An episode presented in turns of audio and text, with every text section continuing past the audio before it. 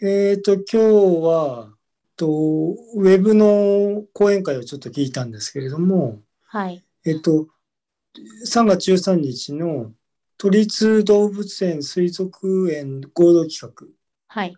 えー身近なす、水かなこれは水辺、水辺。水辺保全講演会第1回。はい。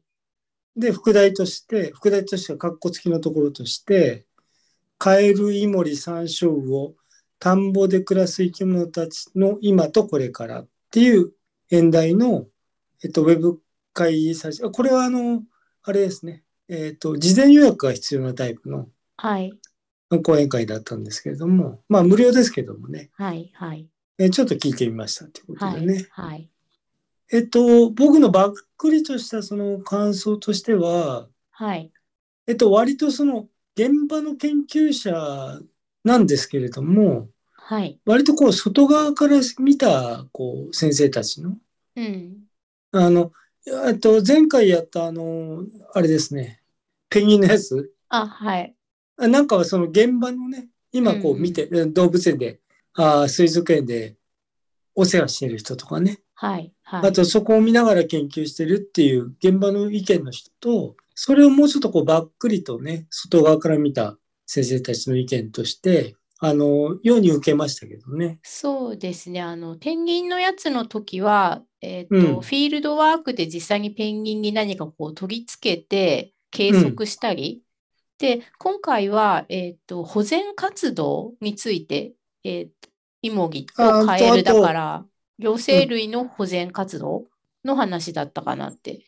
そうあと、あと、なんていうのかな。そういう、その、えっと、お子さん、これからのお子さんたちとかね、うん。そういう人たちに、その、どうやって、その、今のそういう保全活動とかいうことを広げていくべき、えーいく方向はい。みたいのを考えましょうみたいなうん。風に振ってましたね。そうですね。だから、そのうんものの話っていうよりは、それを、うんえっと、保全する活動でどういうことが分かったのかとか、こそれをこの後どう展開させていくかみたいなお話だったかなと思います。うん、と思いますね。えうーんでうんあで講演が確か、えっと、2つあって、はい。えっと、1つは多摩動物公園の野生生物保全センター長の新井先生で、演題が20年間取り組んできたイモリの保全活動、動物園水族園は保全活動で何ができるのか。うんで、もう一つは、えっと、名古屋大学の名誉教授で、えー夏原先生の人と共に生きてきたカエルたちっていうタイトルで、これで2つありましたね。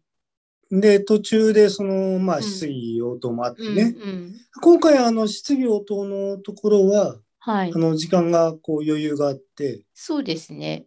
えなんか割と多分2個目の夏原先生の講演がもともとまあ長くて途中に5う分ん休憩が入ったり、それからうん終わるのがちょっと早かったから、じゃああのたたくさん目にその質疑応答ををしましょうっていうことで、えはい。で、今回も質疑は、あの、一応最初の講演の時は、あの、マイクをね、全員まあミュートにしてるんですけど、自分の声でマイクミュートオフにして指名されれば、こあの、実際に、えっと、口頭で質疑することもできるし、あとはそうのん講演の最中に文字チャットで質問をはい投げといてくれれば、講演が終わった後に、えっと、運営側で整理して答えますっていうスタイルで、そうですね。あの、でも、広く拾ったけれども、うん、あの、ちょっと講演内容に、なんていうのかな、沿ってない、あの、そぐわないっていうんじゃなくて、うん。あの、講演内容とあんまり、こう、関係ないような、そうあの、話はちょっとオミットしましたみたいなことをおっしゃってましたけどね。そうですね。ただまあみんな見えるところにチャットが出てて、うん。それで大体ほとんど全部、うん、あ、そうですか。う僕んはあ回答の、されてたかなと。 iPhone で見てたんで、ああ、そっかそっか、小さいんです、ね。もうほとんど見えてませんでしたうんうんうね。んその、じゃあ、現実に行われるチャットとかいうのは、うんあの、見えてませんでしたけども。そう。まあうん。私はパソコンで参加してたので、大体見えてて、で、それで、あ、ほとんど全部答えてくださったんだなっていう。うん、まあまあ、そうおっしゃってましたけどね、司会の方もねうん。大体全部開きましたっていうことはね。そう、なんかこう、重複してるものとかも、あ、重複か、重複してるとこもあって、おお、うん。えっ、と、それで多分そういうのは省いたのかなっていうのはありましたね。なるほどね。えーで、まあ、ちょっとあの、公演のことを、まあ、スライドとかもたくさんあったし、うーんと、別にダイジェストで伝えることが目的ではなくて、はい。えーこれ聞いてみてどうでしたかみたいな話を、えー、とするのがいいと思うんですけど、で、えーこれ、うとん、関東の都内の話がかなり多かったんですよね。そうですね。うん、あでのす。ーはい。で関東関東平野部にも普通に生息してると。うんうん。赤原イモリなんかもね。はい。で、まおあ、っしゃイってモましたけどリは赤原イモリですっていうふうには、正確にはってことになってて、えっ、と、うん。今回、その進行された方が、えっ、と、まあまあ30代くらいの方かなって思そっうたんですですけね。ど、うん、まあ、その人が自分が子供の頃には、もうその都内では、その昔はいたんだけど、今はもう幻で憧れの動物になってましたっていうふうにおっしゃってて、うん。巻貝さんが子供の時ってどうでしたなんかえーとね、み僕はオタマジャクシとうんザリガニ程度ね。あザリガニはあの例のなんだっけ、アメリカザリガニありましたね。うん。うんあのーあのね、ドブにもいたけど。ドブ。あのね、はい。昔ね、ドブ蓋してなかったんですよ。うん。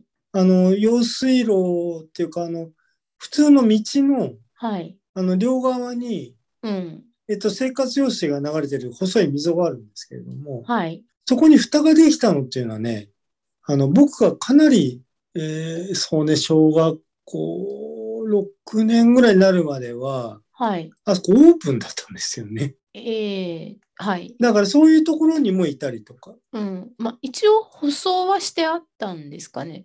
舗装はしてあります、道路はね。うんうん。で、あと、う本当の裏の路地の方は、はい。えっと、未舗装のとこありましたけれども、うん。表路地のところ、表のと通りは、ほとんど舗装がされてて、はい。で、その舗装してある道の横に、うん。えっと、用水溝が切ってあるんですけど、はい。そうね、横幅が、まあ40センチぐらいかな。はいはいはい。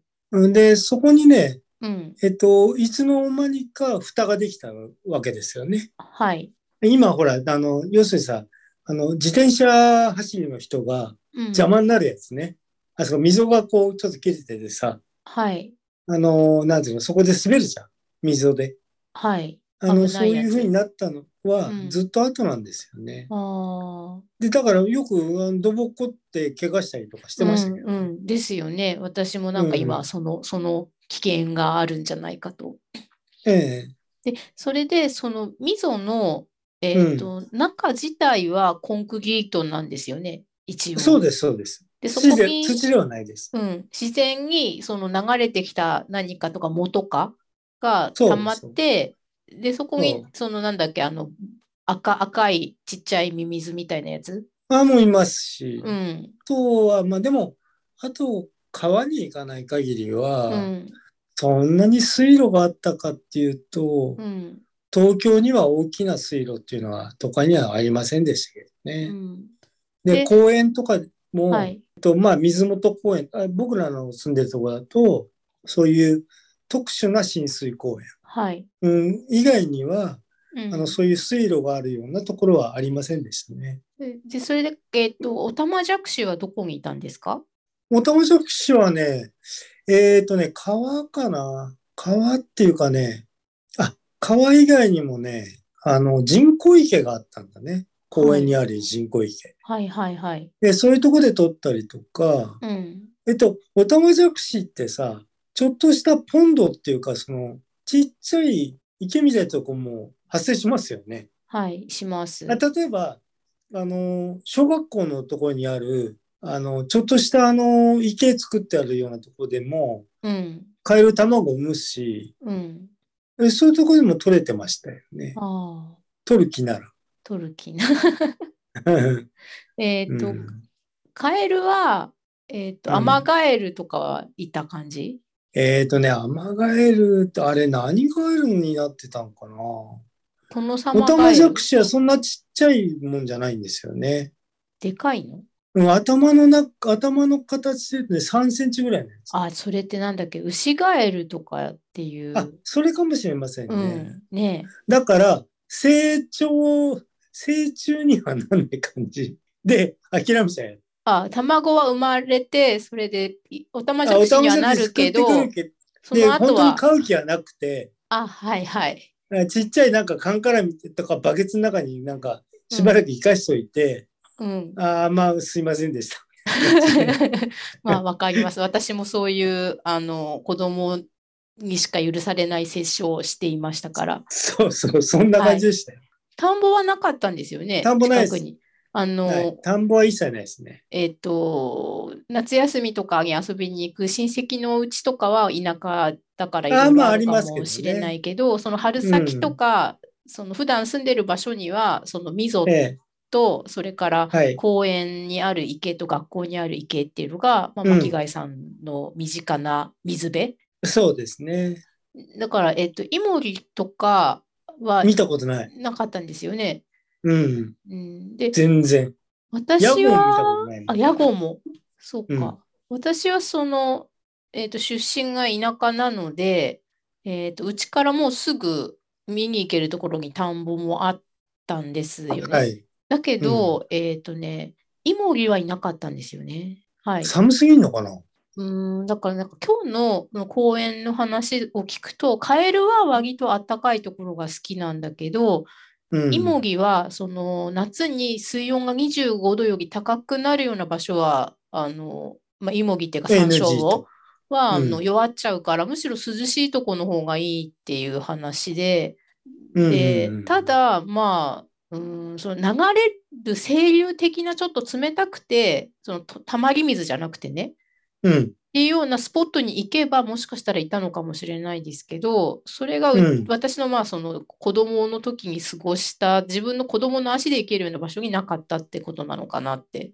うん。まあ、あの、先生は、その、昔はいましたって言うけれども、うん、その昔も身近にいたかっていうと、俺、イモリ見た、イモリはなんかね、あの、露店はい。 では見たことあるけど、露店って売ってるって意味ですか。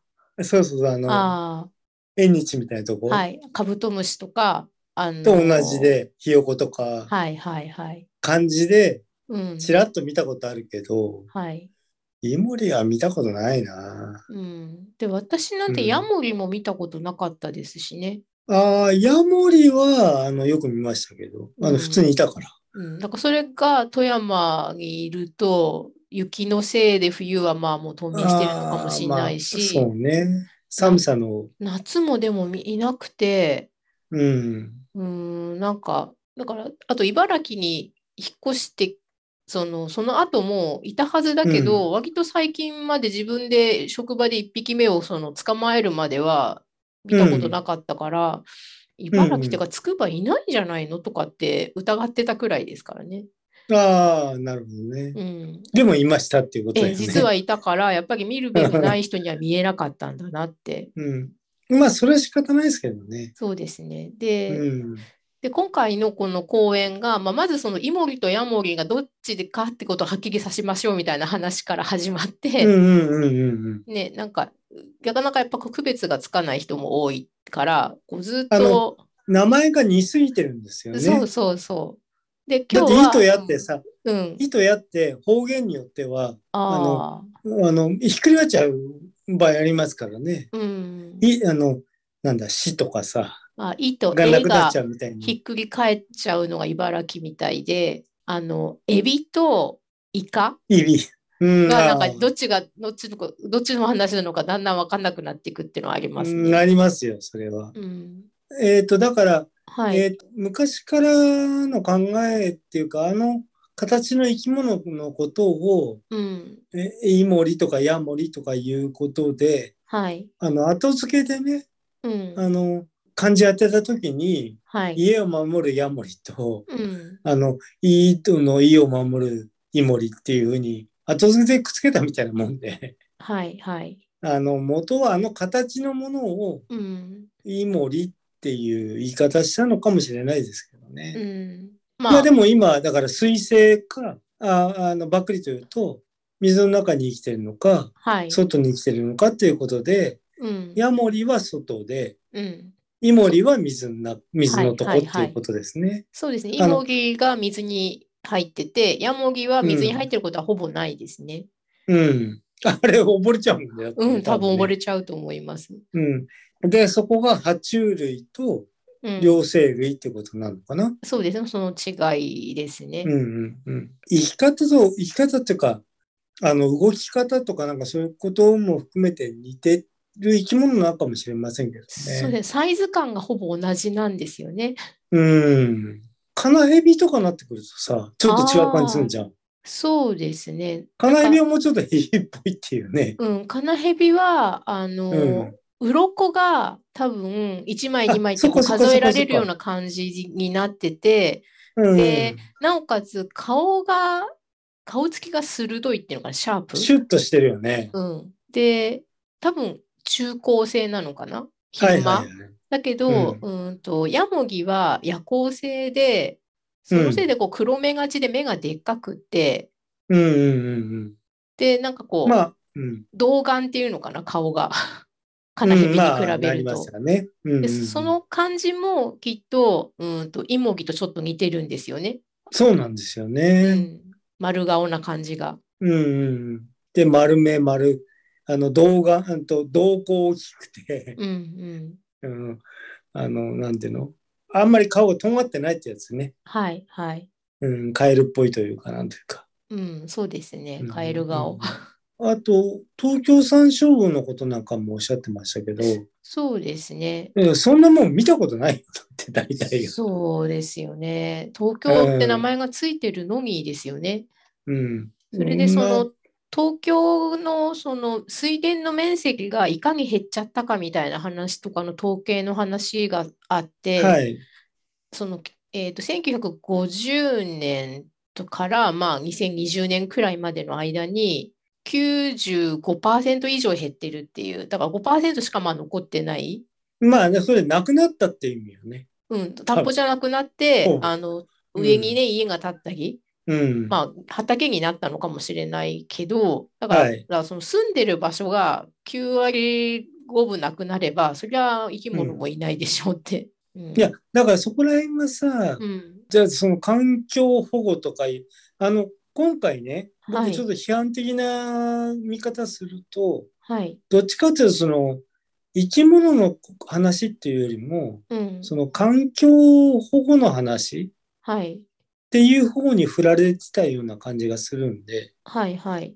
じゃあだから、じゃあ今からじゃあ、あの、東京にじゃあビ道具みたいな水田作りましょうとかさ、うん、まあまあやってくださいってことなんだけど、やりたいなら、はい、はい。まあまあっていう感じはしましたけどね。うん、それ仕方ない。うん、多摩川にカンバックサーモンでも何でもいいんだけど、 カンバックアユでも、なかなかそれは一長一短にはいかないですよね。そうですね。特に、と、田んぼの再生とか言ったら、そういうその生産性の問題もあるし、うん、で、環境に合わせた何かっていうと、じゃあ護岸がどうなのか、じゃあコンクリートでやっちゃダメなのかとかさ、うん、まあそれ全部含まれちゃうんで、そうですね。うん、それはお金がこう山ほどあればそれはできますけどってことになりますよね。うん、うん、うん俺はそこはちょっとね、今回批判的だったな、聞いてる感じ。うんああ、なるほど。終始。うん、なんかうん多分、その、まあ、今回の講演の中でも、レイチェル・カーソンの言葉とか、あとはこの間の、えーっと、グレタさんはいはいはい。とかの発言とかも引用されてて、で、ええーっと、特に、なんていうのか、そのヒステリックな環境保護とか、その、うん偽装論ばっかり語られる環境保護みたいなものについて、えーとこう若干アレルギー的な反応を起こすっていう風に、まあ、なっちゃってますよね散々うん言われて。でそれがその多分私たちの世代でまたそんなはいことばっかり言ってみたいなね。うん。でそれの他に今回、えーと私たちじゃなくて今の若い人たちの世代が今度はなんかはいもうそういう話ばっかりされたり、もう地球温暖化とか地球になんかこう大災害がやっぱりいっぱいやってきてるとか、もうあの、うなぎは食べられませんとかそういう話を聞かされ続けてる今の若い人たちがそういう匂いのすることを言われると、それをなんかもう、あの聞きたくないっていうふうに、もうその話いいですっていうふうになっちゃうっていうことを、その環境ホビアとかエコホビアっていう言葉がどうももうあるらしくて、うんうんうん。実際にやっぱりその地球温暖化とかが進んでいってて、何か一応しなければいけないっていうネガティブな現実からこう目をそらして心を閉じてしまうってことについてどうしたらいいのかなってことはなんかちょっともうこの動物園の先生たちもなんか思ってらっしゃるって話ではありましたね。うん、あの、あれですね、なんか、その学習、学習指導要項っていうのああういう、んうんうん。文部省の、はい。あれがその変更になって、はい。えっ、と、なんか、これなんか、じいさんまた、なかなか難しくなったみたいな話もしてされてましたけどね。そうなんですよ。あれ結構不思議だったんですけど、うんううんんと、まあ、その、それはこの動物園の方の、えっと、うんイモリを、その、えっと、どこだったっけ多摩うん。多摩とかに、まだそのイモリがギリギリ残ってる場所があって、うんで、でももうそこも、その生息環境そのものがちょっと、あの、なくなっちゃいそうな危険性があるから、うんそこに住んでるイモリを、そこにそういう個体群がいましたっていうことだけでも、とにかくほ緊緊急に保全して、えー残していかなきゃいけないよねっていうので、捕まえてきて動物園で生息生きがい保全っていうのをまあ始めたわけなんですけど、これをその、動物園だけがやっててもダメだから、その、小学何年生とかに協力してもらって、環境学習の一環としてこういうのを毎年やってたのが、と確か巻貝さんが今言ったみたく、あんまりやりすぎちゃいかんと。いや時間的に。ななんでかわかんないけど、うんううんうんんと学習指導要領が変わって、うんでそれで自主性、積極性、協調性うんとかが、えー、と重視されるようになったのに、なったのになんか活動の回数とかそういう時ことね間が減っちゃって、うんえそれうん逆じゃないのって思ってさ、まあまあ不思議なことしますよね。うん、あの要するにお題目とうん。やってることを違って乖離してくるというね。まあね、まあ確かに、まあもしかしたらこれを全員一律やらされてたのが、そのイモリうんに興味がない子にまでイモリのこれをやらされるってことが良くないから、イモリじゃないことをしたい人にはイモリをやるっていうのでもまあいいんだけどね、 そういう理由ならば。まあそうですね。うん、なんか、そこは、その今回ちょっとこういうの質問してもどうしようもないしなとか思って質問しなかったんですけど、だっはいはいはてい動物園聞かれてもその文科省に聞いてよって話だから、そうなりますね。うん、だかうんらそこがちょっと巻貝さんと同じポイントで、あれって思った多分ところなんですよね。うん。うんでまあ一応それで一番最初にこれを始めた頃の子供がうんもう、えー、と20代半ばくらいになってるかにならそのその人たちが自分の子供ができたらまああのその自分の子供もこ次の世代でね活動2世ができたらいいなみたいなことはおっしゃってましたね。うんうんうんうん。うんまあでも、じゃあまあこれ、えっと、割と最初の先生は短めだったそうです。次の先生は間に休憩が入ったくらい長かったんで、で、うんあ、そうか。で、この、えっと、最初の先生の、えっと、うんこういう活動で、一体何が分かったかってことをいろいろ発表されてる中で、例えばうんそのイモギを同じ場所で捕まえたやつを、こうお腹の模様を取って、お腹の模様が個体差で全部違うから、そのうん。またその次の年とか、まあ、何ヶ月か経った後に、その池でまたイモギを捕まえたら、これこの間捕まえたのと同じやつだっていうふうに個体識別ができるようになると。うん。で、それで、あと、えっ、と、マイクロチップを、IC チあ、言うップを言っ、てましたね。ね、イモリに入れるって、えそんなことができるのとか、あんなちっちゃいのにって思って。うんうんで、それで調べると、大体その10年くらい寿命がある生き物だって野生でも。うん。ああ、そうですね。うん。でもなん意か外と割長い。そうそう、長生きだなって思ったのと、それから最、長で13年っていう記録があるって言ったっけうんうん、なんかね、うん。まうあ、ん飼育している個体かだと環も境っかともね、しれないけどね。長いのかもしれないけど、これはその野外で再捕獲しした個体でやってるから、うんうん野外でもこんなに、野生でもこんなに長生きするんだっていうことが分かったのと、それからその、調べてる場所になんかこう20箇所くらいちっちゃな池みたいのが人工で作ったのも含めてあって、うん。でそれでその同じ池にずっといるのか、別の池に移動していはいはるい。のか、どんぐらい動くのかね。うん、っていうのを調べると、うんほぼ移動しなくって、うん。うん、なんか最初に生まれた池にそのままいるか、まあよくてと隣の池とか、だいたい20メートル以内くらいの範囲でしか移動を一生かけてしないと。うん。多う分んよっぽどその危機的な状況がうん、訪れないかだってさ、はい。あの、ペアリングの相手も必要だから、うんうん。ある程度一緒にいなくちゃいけないもんね。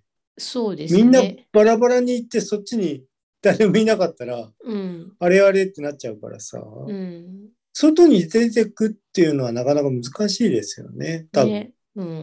よっぽどその行動力のある生き物だね。うん。以外はちょっと難しいんですよね。だから縄張りもあって、うん。うん、コロニーも作ってっていうことになるんでしょうけど。うん。うん、で、まあ、イモリは、その、うんまあ、卵で生まれて、オタマジャクシになって、で、その後、うん一回陸に上がるんですよね。うんうんうん、それはなんか私が自分で飼ってる中で調べて、へえって思ったことだったんですけど、だからで、うんその後もう一回水着戻って、その後はもう移動しないっていう。だけど、まれあだからに結構遠くまで行っちゃう個体もいるけど、ほとんどいないっていうことが、まあ、うんこの調査で分かったっていうふうに。だからファーストペインっていうか、うんあの、なんていうかな。あの、意欲のある人がそう出るんだね、多分ね。 ね意欲なのかね、これね。そこら辺はさ、絶対分かりようがないからさ。そうそう。でもなんか個体数の中のうん。誰かは外出る人いると。うん。なんか、例のさ、アホウドギの話もやっぱり今回すごいそうそうそうそう思い出して、うん、あの、その池で、えっと、う上位の個体はそこが居心地がいいからずっといるけど、うん、その池では、あの、なんていうそうの、ね貝の個体で、うんあの、暮らしていくの大変だから、あの、ここじゃない場所に行くってい裏うの側は、行っまあてみまねしょ、うと。あるのかもしれないし、うん。あとはなんか、まあなんとなくこう想像的に想像するにうん、大体生き物ってうん、そういうその環境のそのに適応させていくときにねうん、なんかいろいろそういう考え方するんだろうなと思いますけどね。んあのそういうほら、えっと戦略的にはい、プログラムっていうわけでもないんだけれども会の方はい、はい、があの取る戦略っていうのもうん、いろんな生き物に同じものがあるのかなとは思いますけど。あ、そうそうですね。うんで、なんかこれが結局何を意味するかっていうと、うん。うーんといっぱいイモリがいる場所を見つけたから、そこでごそっとそれを取っちゃうと、回復しないっていうのかな。 ああそうね。うん。だから、こう、一網打尽に全部捕まえちゃうと、そうん。他の場所からそこにイモリが来るわけじゃないってところが怖いっていうことで、うんうん、そうですね。うん、その中で、あうのん、増えてんのに、うん、あの、そこいっぱい取っちゃったら、うん。よそから来ませんよって話だね。そう、だから、そのいっぱいいるからと全部取っても、どうせ他の池からまた来るとか、またね、うん増えるんでしょって思っても、しばらくもうその場所ではイモリが回復しないってことだから、うん。まあでも、なんかいっぱいいると取っちゃうんだろうね、取りたい人は。うん、で、それで子供が、その、うん。まあ、巻貝さんとか私が子供の時にいたずらにいろいろ捕まえてきたくらいのことだったら、その、いくらなんでも100匹も200匹も家に持って帰ったりしないじゃないですか。うん。だけど、今はその、うんと、オークションでね、個人が販売とかできちゃうんで、ああ、はいはいはい。いるならいるだそけれがあ取るっからねて、。うん、これでなんか1匹ね、あの、3000円で売れたらっていう感じで取っていっちゃうから、やっぱダメですよね、そういうのねって思いましうた。んうんうん。それをなんか天然とかなんか、うん、名前付けちだったりするわけだからね。そうそうそう。なんとかさんとかさ。うん。で、それで、うんイモギではなかったけど、山椒魚でやっとなんか一つ、その個人間の売買禁止っていうのをかぶせることが、まあ、できたあっていうはいはいはい。ふうそにれは、なんか以前なんかの時に言いましたよね。うん、多分、あの、そういう規制の方向。そうですね。うんうんう、うんん。で、そそれはその、今回のこのセミナーでも言ってたし、こういう、うんあの、調査結果で実際に具体的な数字を伴って、調査とかの結果が出ることで補強できたんじゃないかなって思いましたね。はいはいはい。そうだうね。ん多分あの、えっと、アクセサリー、素敵なアクセサリーあの作ってらっしゃるニナさんはい。のあのツイッターのアカウントフォローしてると、そういうニュースが流れてくるんですよね。あの、リツイートしてくださるんで。あ、そうですね。うん。じゃあこれが、うんこれとこれがつながるんだっていうふうにね、思いましたね。だからそういう面でも言っても、うん。えー気持ちのいい買い物うん。しとくもんなんだなと思いますよね。ですよね。うんで、なんかまあ後半、講演の後半は、そのイモリの話から外れて、えーとまあ、どうやったらそのみんなにそういうことに関心を持ってもらえるのかとか、うん、ん嫌われないでね、まあもともと、うん、哺乳類に比べたらイモリとかカエルってそんなに好かれてないし、うん。で、まあ、ましてや虫なんてってことになって、でも虫いないとうん虫食べる生き物だからねっていうのもあって、そうですね。あと、だからそういう農薬問題のこともおっしゃってましたよね。そうですね。うんうんだから直接もうカエルやイモギを殺すような農薬は最近はもうないんだけれども、まあうん食べ物の虫がいなくなっちゃったり、えーとうん除草剤で植物プランクトンがいなくなってオタマジャクシのご飯がなくなるっていうふうにねやっぱまあつながってはいるので、うん。まあそこら辺だから、どんだけその、あーっとちょっと批判的なこと言うと、その、あれなんその、環境保全とか、そういうこと言ったときに、あの、そういうコストをどんくらい引き受ける気持ちがあるのかっていうことに、行き着いちゃう気もするんですよね。そうですね、なんかそこが、えー、と結局今もう国策として、えーと農業をされてるその、ねあえー、と米とか作ってる農家さんには、はい。補助金がその面積あたりいくらっていうふうに入っているし、それかはらい川の護岸工事とかするのも、まあ、公共工事としてやってるから、うん。うーんとどうせその補助金を使うのであれば使い方で、え今はそのたくさんお米がきれいに整備されたところから、うえん機械を入れて取りやすくできるってことについて、お金をまあ税金をみんなのコンセンサスとして投入してるわけだけど、まあ、国策として、えー、とその生物多様性だとかうん、うんなんかその生き物になるべく配慮した護岸工事っていうのが決まれば、払う税金は同じでそっちの方向にまあ進むわけですよね。うん。うん、だから別に新たに何かお金を出せとか言ってる話ではなくて、振り向け方ね。そう今すでにもう投入されてうんうるん税金とかがあるわけだから、それうをんそのレギュレーションの方を変えて、こういう形であれば補助金を出しますっていうふうに、まあ、変えるだけといえばだけなので、うん。きれい事ってことではなくて、方向の話かなとは思うんですけど、あ、それそうですね。うん、うん。でただなかまなあかそでもそれにそのそういうのでやっていいよっていうふうに気持ちにみんながなるためにはえっ、と、まあこういうね、 一歩一歩ね。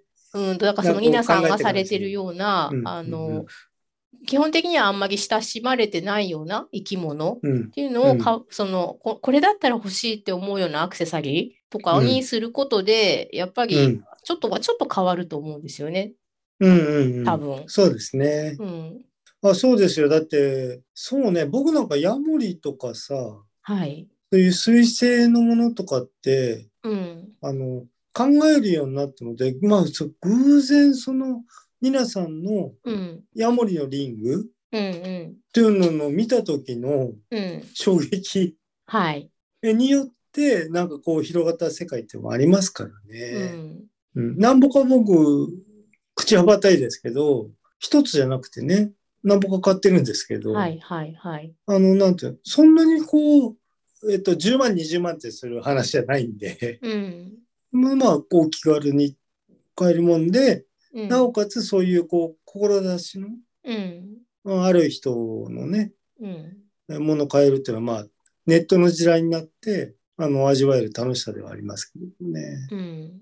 私はあとは、あそれ最初、ヤモリスタートでしたけど、うんとうんみ水草の先生とか水草のセミナーに行って、はい。それでその湿地とか水物っていうのかな、水辺っていうのに、前よりかなりだから興味とか親近感が湧いて、うん。で、それで自分でもそのイモギを買ったりとか今やしてるので、まあ、つながっていくわけですよね。まあねそ。うですね。だから、興味がね。個人的な親しみっていうのはやっぱり大事なんだよね、最初の取っかかりとしてはっていうふううに。ん。そうですね。うん。虫とかもね、なかなか難しいしですよね。うん。うんうん、甲虫、あの、幼虫もいいですし、あそうですね。うんだいぶ形態変わりますから、ねうん。うん。やっぱまあ、なかなか難しい。やっぱ生理的に苦手なものっていうのは、本能的にその、そういうふうに出来上がってるっていう理由があることではあるので、うん。そこはもうしょうがないですね。虫最初の時点として気持ち悪いとか思っちゃうのは。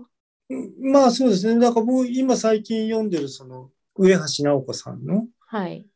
あの小説とかの世界でも、うん。その生き物のあるべき姿、ある、あの、あるべきっていうんじゃないけど、うん生。き物がどうあるかっていうこと、うん。うん、っていうことをすごくよく考えるようになって、まあまたその、あ興味に従ってその読み始めた本で、うん。そういうことも考えるようになってるんで、はい。うん。なんか、あんまりこう、なんか、べきとかなんか言いたくなくなってくる。ああ、ねべきはね。はいはい。うんうんうんうん。まあ、そういうふうにあるもんですよって仕方ないでしょっていうふうに、うんあの、結構思いますけどね、今はね。うん。えっと、そういうの怖いなって思う人もいるし、はい。あの、そういうものを興味持ってる人もいるし、うん。で、生き物同士は、えね別に何も考えず、 そこにいるだけですっていうね。まあそうですね。うんうんうん。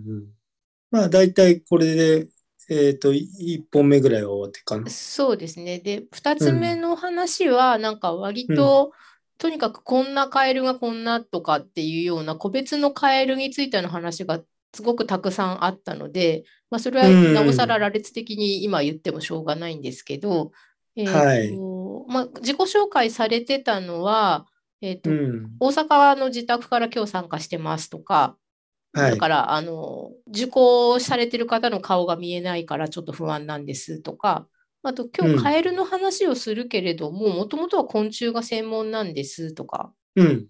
でなんかちょっそと不れ思議な。から、うんあううんん、取り留めがよくわからな何いの話感でしじょうにかっていううんなってて、で、で、なんでじゃあ、まあ、カエルに自分が行ったのかっていうことをお話しされてたのは、えっと、研究室は緑地環境保全学っていう、まあ、造園ですね。私に割とうんうんその親近感があるジャンルで、で、そはいれで、えっと、大学の研究室が、隣が昆虫の研究室だったっておっしゃってて、で、ここうんに来た学生が、まあ、よ造園だから、まあ、もともと植物なんだけど、動物をやりたいんですって言った時に、まあ、造園で動物って言ったら、まあ、食昆虫なんだけど、うん。えーと、隣に昆虫の研究室があるのに、すぐね、隣でけん昆虫の研究室じゃない自分とこで昆虫やるのもあれだからってことで、まあ、カエルとか山椒魚に行ったみたいな、まあ、偶然がなんかいろいろ決めちゃったみたいなんですけど。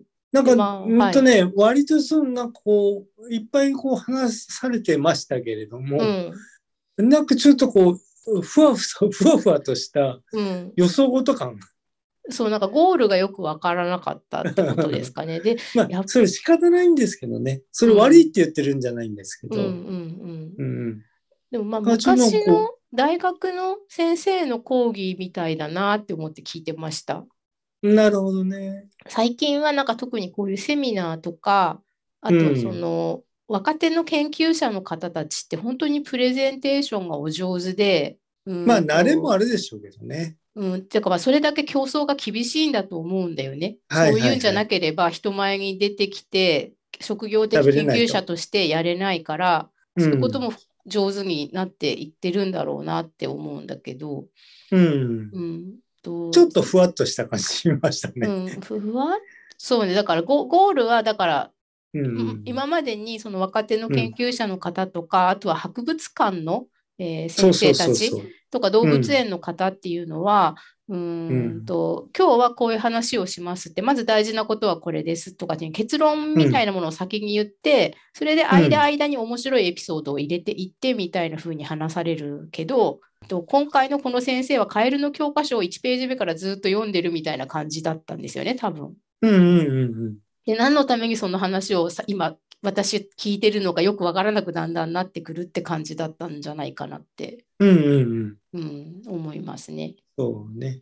ですね。なんかで、まあ、一応とずっと聞いてみて多分大事なポイントだったのは、うんとカエルってすごくたくさん種類がいます。両生類もたくさん、両生類というか山椒もいるってそれで食べるものがみんなよく似てますっていうことで,、でそれでなのに生息域がオーバーラップして重なってるうん。っていうことは、えーと、どれか一種類がみんな食べちゃったりとかすると、同じものを食べてるカエルは基本そこにはいられなくなっちゃうから、うん。うん、と似たような生態をしてるんだけど、うん、と食べるものの種類とか、その食べるものがいる時期とかっていうものをうまく重ならないようにして住み分けをしているんですっていうことがた多分今回大事なうんうん。話だったんじゃないかなって思うんですね。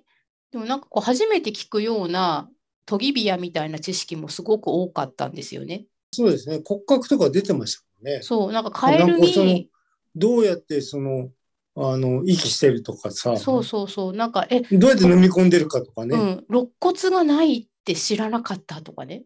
うんうんうんうんそうなんか横隔膜がないからなんか喉とかをこう膨らませて陰圧うん陽圧っていう風に圧をかけて、それをうこうん肺呼吸してるってことは前なんか知ってたんですけどうん。うんさすがに自分で解剖とかしたことないから。うんカエルって肋骨もないんだとか うん。知らなかったとかそりゃヘビも飲みやすかろうとかって思ったり、まあね。うん、チュルンと、骨あそこだけだから。うん、あとカエルが水を飲まないとか、あ、はいはいはいはい。うん、なんか皮膚からあのお水を取り込んでるけどあのごくごく飲むみたいな感じで水を飲んだりしないって、あの、じゃあそれ、両生類的なものの特徴の一つでもないのなんかカエルだけなのかそれとカエルだけもなの他の、うんその山椒魚とかイモギうもんそうなのかがわからないんですよね。今回うはんうんうんカエルはっていう主語で話されたので。それでそのこう食べ物を飲み込むときに目をこうギュッてつぶってその目の力でえいってこう押し込むっていうのはイモギもやってそうな気がするんだけど、うんうんうんその水を飲む飲まないはさわからないんですよね。 どっちうなんのうんか。うんううんんそうね。だからまあでも、両生類っていうふうにさ、考えるとさ、はい。なんかあんまりお水飲んでそうな感じしないよね。肺呼吸をやめるために、 うん。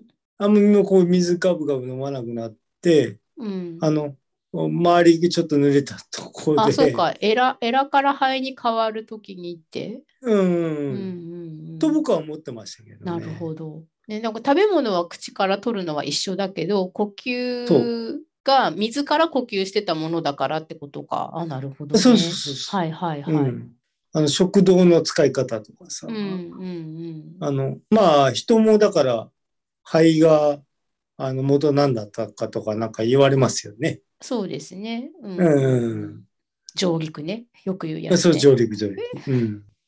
今回なんかあと一個面白かったのは、あうのんこれはカエルはなんですけど、そのオタマジャクシの時には割と植物性のものを食べてるんですよね、苔とかね、あのうん岩についてるやうんうんうつ。ん動物性のもの食べないわけじゃないけど。うん。だから、あのーオタマジャクシの目って、その魚の目と同じでこう真横についてるっていうの、体の。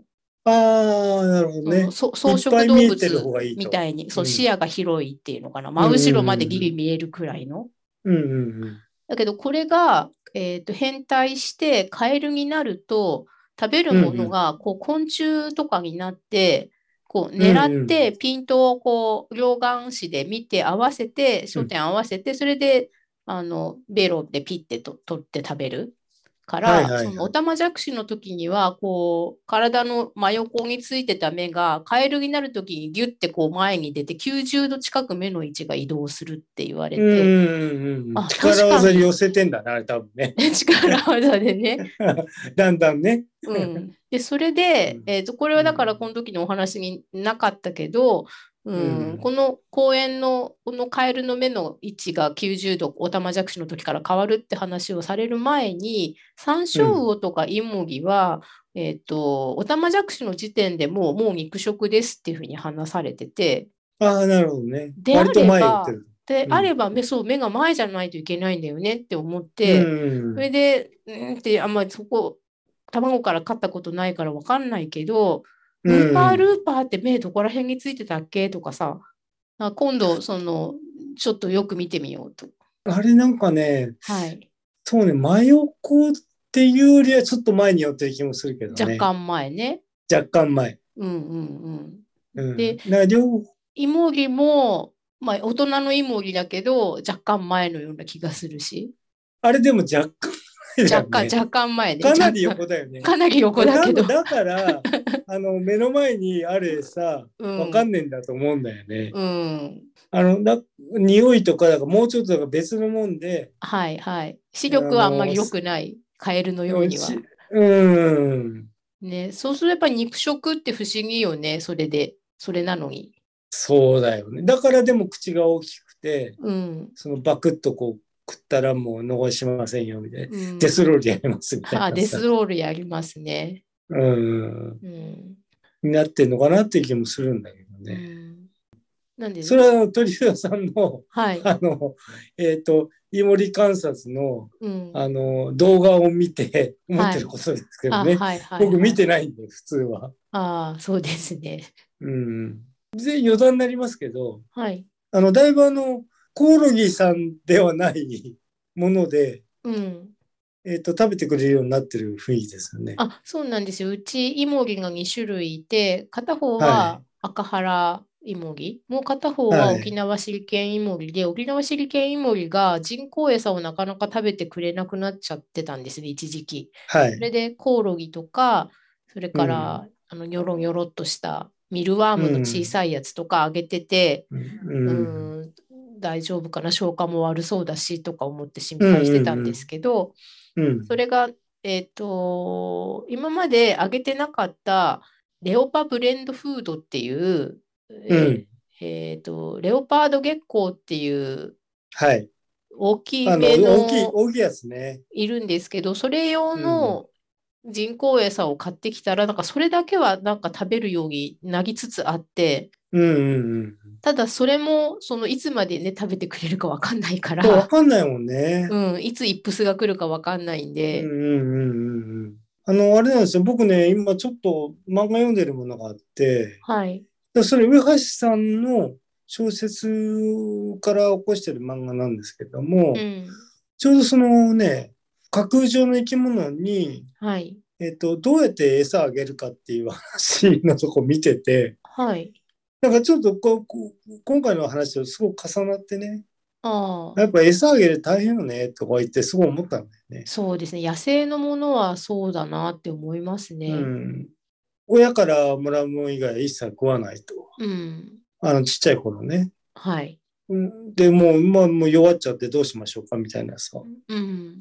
うんそこにどうやって餌をみたいな話を今読んでるんで、ちょうど。はいはい。うんうんそうか、なんかなかなかカねエルもね、今回初めてこの公園で知ったので、まあ、親から餌をカエルはもらったりしないんですけど、うんその親からもらった栄養が十分だから、カエルになるまでの間に餌がいらないタイプのカエルがいるっていうのがびっくりでしたね。あ、なるほどね。うん、代わりにそのなんカエルになった時にはすごく小さいんだけどうんうんうん確かヒキガエルかガマガエルかなんかどっちかなんかそんな風に言っててうんだからウシガエルだったかなだからすごく大きなカエルなのに、えーうんそのカエルはオタマジャクシからカエルになった時にこう1センチくらいのすごい小さいカエルなんですって話だったり、あと海外調査をされてマダガスカルのカエルとかねの写真があったんですけど、うんうんうんうんでそれでその、えっと、パイナップルみたいなあのアナナス属っていう多分うんうんうん種類の、えっとこう放射状に真ん中がこうアロエみたいにねバーって真ん中から出ててそこに雨水が溜まって、コップ状になってるからそこに水が溜まってそこに卵を産むカエルがいてうんうんでそのカエルもそのずっとそこで親になるまでそこにいて餌はだからないわけですよね植物の茎の間だから。まあ、蚊とか1匹くらい落ちてくるかもしれないけど、うんうんうんでそれがなんかこうすごいちっちゃいカエルがそこにいっぱいいる写真とかがなんかこう、うんカエルじゃなくてアブラムシみたいな感じだったそれあり。の虫とさ、はい。なんかもうもう不思議よね、植物と虫の関係とか、うん。なんていうの、植物と虫とかそういう植物に依存してるものってさ、うん体の中はうん似てるんじゃないかなっていううんね。うんうん、あともう一、えーと、このマダガスカルのカエルでびっくりしたのは、えうーと、んオタマジャクシが、まあ、私が知ってるオタマジャクシって田んぼとか池とかの、はいあの、まあ、水が流れ込んではきてはいるけど、流れがない場所っていうのかな。止まって溜まるってる水と。こね。うん、たまぎ水にいるオタマジャクシで、で、にうん日本の子供とかにオタマジャクシ描いてって絵描かせると、まあ、いわゆる音符ですよね。あの、四分音符みたいな。はいはいはい。頭がおまあ黒くてお丸くて大きくて、で、ヒュッうんて尻尾がついてるっていうのを書くと思うんですけど、この渓流に住んでるタイプのオタマジャクシっていううんか、渓流に産卵するっていうカエルがマダガスカルいるから、そうすると、そのオタマジャクシじゃなくてフォルムがなんかね、メダカみたいなんですよね。ああ、はいはいはい。これ見て、魚かなって思うけど、いや、え、えら、ひ、ひれとかなんかなって、パッと見うんオタマジャクシに見えない、頭がうんうこんううん細長い楕円形で、その後ろに尻尾がまあついてるようなうん。オタマジャクシが多くて、うん。これびっくりでしたね。だからうんうんうん早く泳いだりするんだろうかとかね。で、でまあ、なんか捕食するものとか、餌の問題もあるのかもしれませんね。そうですね。で、その渓流に、それで30種類くらいのカエルのオタマジャクシが同居してるから、まあ、やっぱり食べ物がお互い取り合いになるんじゃないって思って、で、まあ、これは、うんえっと、この先生が、まあ、えーと、もう自分はもう大学を退官したので、この続きの研究はもう自分はやってないんですがっていうふうに正し書き付きだったけど、そのオタマジャクシの口の写真をさ、1ダースくらい並べて、みんなこうやって口の形が違うから、うんまあ、うん同じ場所にいるけど違うものを食べてるってことですねっていう説明があって、うん。大体だからこういうふうにダイジェスト的に、はい。あの、パッとね、うん。バラバラと出して、うん。いやもうあんまよくわかんないですけど、みたいなんなかね。、そうだから体感記念公演とか聞いてるような感じがしましたね。あ、そうそうそう、それそれそれ。うん。うんうんうん。まあ、そんなに、それもたくさん聞いたことがあるわけじゃないんですけど、あ俺結構ね、体感記念公演はね、はい。あの、いろんな大学の先生のやつは聞いたことありますけど。あじゃあやっぱり似てるんですね、それに。うん。そうなんかちょっと不思議な感じはしたんだけど、こううんああの割とさ、ちょっとホットっぽいはい。トピックをやるような講演なのかなとちらっと思ったんで、はい。はい。うん。とは、あの、悪いんじゃないんですよ。それが悪いという意味じゃなくて、あ違うタイプのやつなんだなとは思いましたけどね。うんまあまあまあ、そんな感じでしたね。ええでまあ、それで、まあ、マダガスカルから、えーうんと一応日本のカエルに話が戻ってきて、うん。ででそのカエルたちが、まあそのえー、と数が減ってるし田んぼも減ってるしっていう時にうんどうしたら効率的に保全することができるかってことを、えー最後はあの話をされて、うん。で、その何もかも全部、その、なんだっけ、ビオトープみたいにしなきゃいけないってことではないんですっていうところをね、まあ言われて、まあうんとはいえ、なんかその今のままでは減ってるわけだから、どこをどうしたらいいのかっていうことをまあ言われてて、そのオタマジャクシの時期に一応ずっと水がちょっぴきでもいいからないとダメだから、その中まあ干そりゃしそうをですねす,、る田んぼの時期を、このカエルはこの時期にオタマジャクシになってて、このカエルはそうだから、守りたいカエルのオタマジャクシがいる時期に一応水が切れない部分を作ってやればいいですよねっていう話とか。うん。でこういうのはややっぱりその現地でどのカエルがどの時期に卵を産んでそれがいつうんオタマジャクシからカエルになってっていうのを通年観察したデータがないと言えないから、うんやっぱりこうまあヒデーートタワ取ーるのクはで大切ですようんデーね。タを蓄積していくことがまあ大事だってことが分かったりああとはその溝にねささっき巻貝さんが言ったような溝が今時溝太もあったり、溝が深くなってるからその落っこちたらもう二度と出てこれなくなっちゃうやつに、うんまあ、ちょっとあの出てこれるための経路をつけときましょうとか。まあ、護岸の問題はね、うん。そこはあの例えばさ水路でも小さな護岸ですけれどうも、んまあいろいろ問題はありましたよね多う分んね、ね水が汚れる原因にもなるし、うんまあでも仕方ないですねこれそう崩れちゃうのをいつまでもほっとくわけいかないし、うんまあ、そこはまあ治それは水っていう目的は絶対達成されなければいけないから、人間の人命に関わるところなので、そうですそれをなんうかんその辺にする、住んでるわけでもないのに、ああだこうだ言ってくるのはやっぱりちょっと違うかなっては思いますよね。そうですよねう。うんんまあ難しい環境の問題は、まあ、とにかくエブリシングな 問題含みますんでうん。気候から何からねうん。簡単には言えないですね。うんで、えー、と次はうんなんかそのカエルからサンショウウオに最後は話が移って、うんえー、とどっかのねサンショウウオの産卵場所を作るっていうのをみんなでやってるうシんーうんンとかがあって、これうんうん北陸のあたりのなんかサンショウウオが発見された場所で、てうんなんか国の天然記念物とかにもなってるらしくてうんで、まあ、この、えー、と発見された水場がなくなっちゃうともうサンショウウオいなくなっちゃうからっていうので。うんみんなでその水場をあの維持したりとか、新しく水場を作ったりっていうところが、これが、うんあの巻貝さんと以前話したあのアホウドギの話にすごい似てるなって思ったんですよね。だかまあね。うんうんうんらここで卵を産んで、卵が上陸してしまえば、その後は、サンショウウオはその海鳥のアホウドギとは違って、うん。うん。と卵から生体になる時はなんか生存率は5%ぐらいしかないからそこは少ないんだけど、うんもう大人になってしまえば7割ぐらいは生き延びるみたいで1年間に、はい。あんまうんり、うん。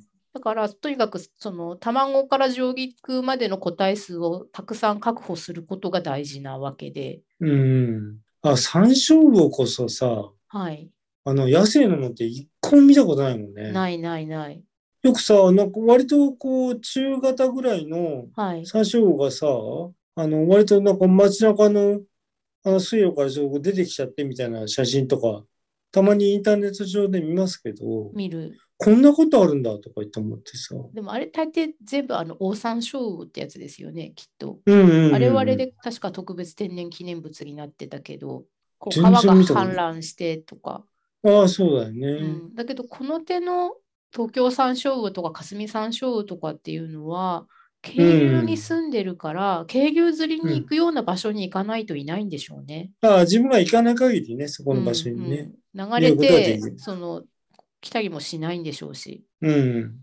でまあこの生体になってしまえば長生きするし生存率も高いって話が、今やこれがアライグマに脅かされてるって話がセットああでそう出でてすねきてて捕食の問題がね。うん、だからうんせっかく頑張って繁殖して増えても、アライグマが片っ端から食べちゃったりとかしてたらうんもう何ともならないから、やっぱアライグマはねちょっとねって感じですよね。うん強力な捕食者。そうそうそほどそもそもそこにいなかった強力なう。うん捕食者はね、うんそれはみんな取られちゃいますからね。ね、他のもんも取ってんだけど。そうそう。あまあ、うんまあ、大体以上な感じでしたね。うんうんなんかこれが今回第1回っていうことで、この後2回、そう3です回ってねね、続いていくっていうのも面白そうでしたね。うん。うん、そうですね。あの、まあ、展開。あの、必ずしもこの方向かというと、まあ別の方向もあるでしょうから。うん、まあ、うん身近な水辺保全講演会だから、うんうんうんまあ、身近うん身近で水であそれを守るっていうことは通底してるんだと思いますけど、うん。あの、お魚のこととかね、はい。メダカのこととかも、うん、タはいナゴとかね。はいはい。まあ、そういうのを専門にやってる方多いでしょうから、うん、まあといったところで、はい。あとはあれお疲様かっ、て感じですね。はい。なんうでしょう。ん、あの、アフタートークはそのないか。そう、全今部回喋っあちゃったかなのたくさん質問もあったけど、大体あの話したかなって、大体うんこう自分があれって思ったとこと見通ってたんで、うん、でもやっぱり慌ただしいですね。うん、その講演がスライドの枚数がやっぱすごくたくさん今回もあって、うんうメんモうんメモを研ぎながら今回も見てはいたんですけど、そうだね。僕も最初撮ってたんだけど、うん、前半でやめちゃったっていうね。はいはい。だって後半はだって取りようがないですよね、あれね。あじゃあ、あの、今回はね、こういったあの講演会をまた見てみましたってことで、はい。えっ、と、どうもお疲れ様でしたね。はい、お疲れ様でした。うんお疲れ様でした。はい。